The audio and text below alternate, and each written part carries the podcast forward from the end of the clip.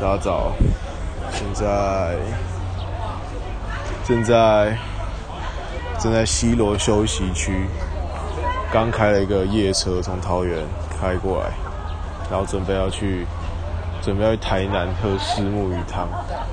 然后我刚犯了一个超严重的错误，就是我刚我刚出发前泡了一杯冰咖啡，想说等下开车可以给他爽爽的喝，结果。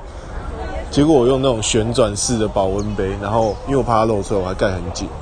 然后那时候我刚刚一路开过来，我一直很想喝咖啡，但是因为大家都睡成一团，然后没有人可以，没有人可以帮我扭开我的咖啡。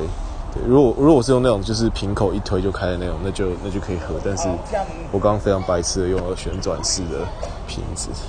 对，好，那我现在要把我的咖啡一口气全部给它喝完，所以。然后等下我要去喝虱目鱼汤，再跟大家分享。